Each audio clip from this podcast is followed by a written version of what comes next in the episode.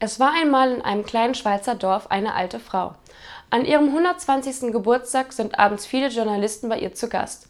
Ein Reporter fragt sie, können Sie uns Ihr Geheimnis verraten, wie Sie so alt geworden sind? Darauf sagt sie, viel Sex und viele Drogen. Der Reporter verblüfft, wann hatten Sie denn zum letzten Mal Sex?